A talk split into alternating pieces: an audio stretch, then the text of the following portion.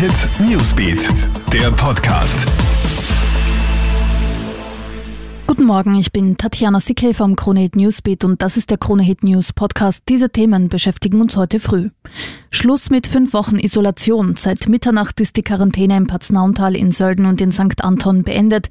In den letzten knapp zwei Wochen hat es dort nur noch zehn positive Testungen gegeben. Daher hat man die strenge Quarantäne jetzt aufgehoben. Die Bürger dürfen sich also quasi wieder aus dem Ort hinaus bewegen. Die Wucht der Corona-Krise hat in den USA bereits zu einer dramatischen Lage am Arbeitsmarkt geführt.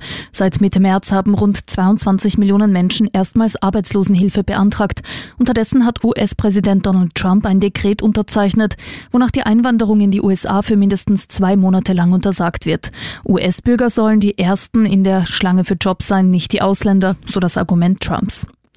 15 Jahre Haft wegen Mordversuchs, so lautet das Urteil für einen 43-jährigen Oberösterreicher. Der Mann soll seine Ex-Frau in Gmunden auf offener Straße mit einem Teppichmesser attackiert und schwer verletzt haben. Das Urteil ist nicht rechtskräftig.